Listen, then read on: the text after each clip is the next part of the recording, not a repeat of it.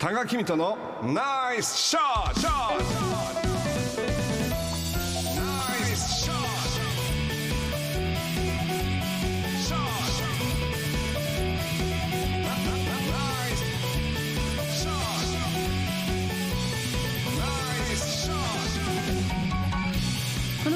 は多賀さんが普段気になることや伝えたいことをお話ししています。ポッドキャストで配信中。スマホやパソコンでポッドキャストのアプリをダウンロードしてお楽しみください。はい、私はあの実はあのあ山陽学園大学というところとか岡山大学で非常勤をやらせてもらってるんですがこの間あの授業始まる前にこの1週間みんなでどんなことが起きたかというのを必ずスピーチを数人にしてもらうんですけど、はい。ある学生がですね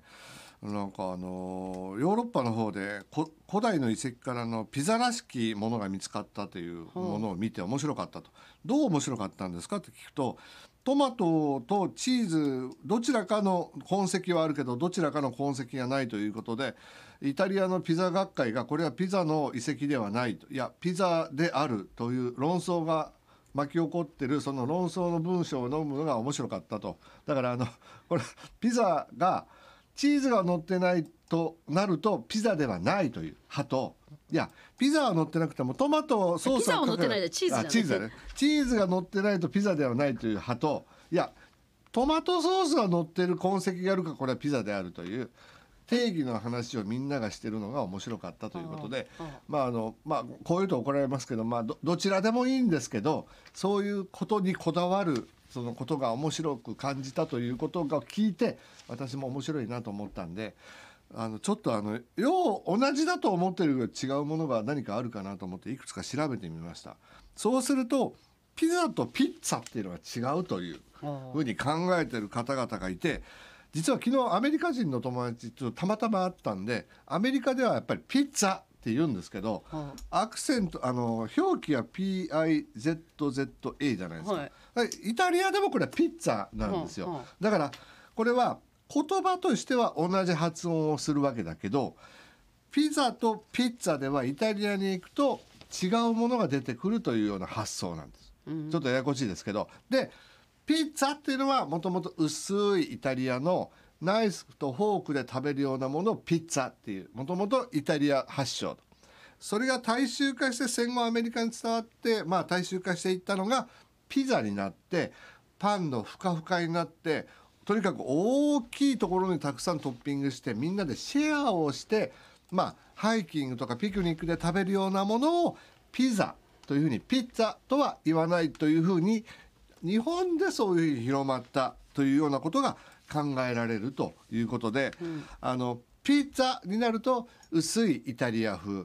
ピザになると、えーアメリカン風っていうふうにまあ実はあのメーカーのあのピザハットっていうところなんかもそういう解説を載せたりしてるんで実はピザでといってもイタリア風とアメリカ風があるというまあ同じものなんだけどちょっと違うというものが一つありました。それで実はピッツァっていうイタリアのおナポリ発祥と言われてるピザはいつ実はあの条件を満たしているものしかピザと認めてないっていうのがあるらしくて小麦粉水食塩酵母のみで作るものをピッツァとしてピッツァね。ピッツァね、でオリーブオイルなどのオイルは生地に練り込んではいけないとか、あやっぱりこういう約束事があるんだなということが分かりました。でもっと他になんか僕普段から使っているものないかなと思うといろいろ調べてみるとですねあのウインナーとソーセージって同じなのかなと思ったんえウインナーね。ウイ ンナー。ウインナーってウインナー。ウインナーとソーセージはどう違うか。ソーセージ、うんソーセージ。どうどうでしょこれはね調べてみるとこれはあのジャス企画の方であの定義をしてました。ソーセージという分類の中にウインナーがあるそうです。だから大きなくくりは腸詰めのえにしたものをソーセージと言ってウインナーというのは腸詰めの袋じゃなくてもあのなんとなく包んでる薄いものに包んだものがウインナーだへえとか思う。だからソーセージというと腸詰めのことなんだけどウインナーを指定しまうと指定すると腸詰めじゃないソーセージが出てくるかもしれない、まあ、ソーセージの一派ということです。一歩 まあ、どうでもいいんだけどウインナーとソーセージは実は厳密には違うわけです。じゃあおかきとあられは何だろう？うん。知ってます？知らないです。粒が大きい方がおかき。あそれでいいんだ。小さい方があらあれこれは関東で 認知されてるんだけど それは関西に行くと空から降ってくるあられがあられってこうこうちっちゃい粒の。ちっちゃい、はい。うん、ことから名付けられたあられ。あられを細かく砕いたものをまああの関西のあ方では逆なんですよ。えちょっと今のよくわかんない。ああそう空から降ってくるちっちゃいもの ああられだから関西ではそれをあられと呼ぶようになったという。え関東はただそのその空から降ってるものじゃなくてもともと大きいものとちっちゃいものを分類してたと。でも関西の人たちは空からく降ってくるあられにあの形が似てるからちっちゃい方をあられと呼び出したという。まあまあ語源のそのルーツがちょっと違うと。関東のあられは何なんですか？大きさ。語源。はそれはないんです。ただ大きいちっちゃいで分けてるという考え方があると、同じような感じですけどね多分思いません？同じな感じしません？あられって。あられってちっちゃいひなあられとか言ったらもう本当にコロコロと乗ってる分があられ。あられだよね。まあまあ語源はいうん別かもしれませんけど、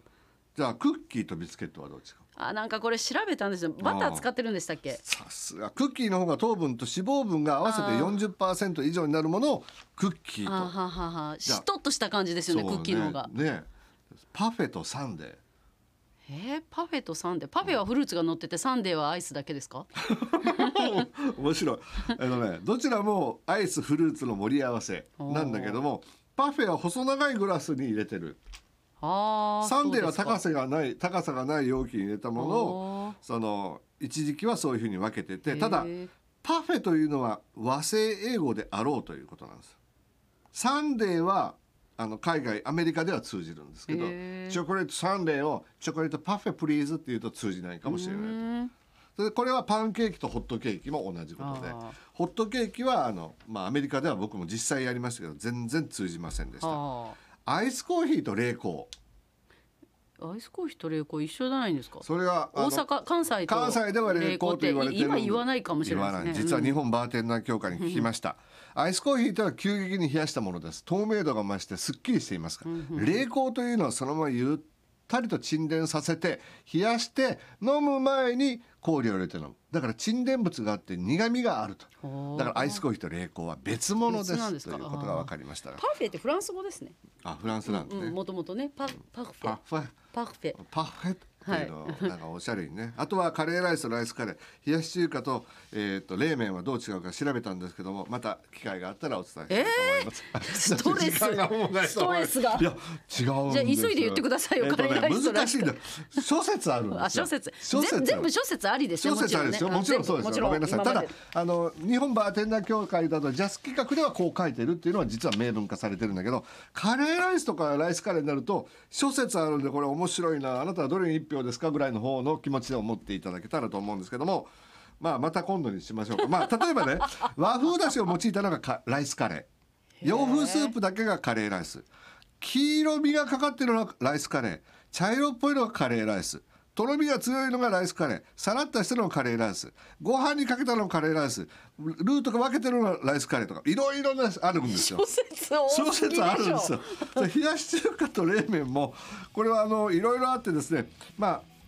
朝鮮半島から来たものを、まあ、冷やし中華あ冷麺という、ね。あ。朝鮮の料理をあ盛岡冷麺とかそうそうそれも一種なんですけど、ええ。あのー麺はそば粉でんぷん小麦粉の原料によって作られていて冷やし中華は日本で作られたものではないかと言われてるんですね。あ。だけどエリアによっては冷やし中華も冷麺も同じものにされているということなんですけどまあこれもまあ言い出したらきりがないんですけどもまあ美味しければいいかなということなんですが似て似てるようで違うものもある名前は違うけど同じものもあるというお話でした。ただ君とのナイスショットでした。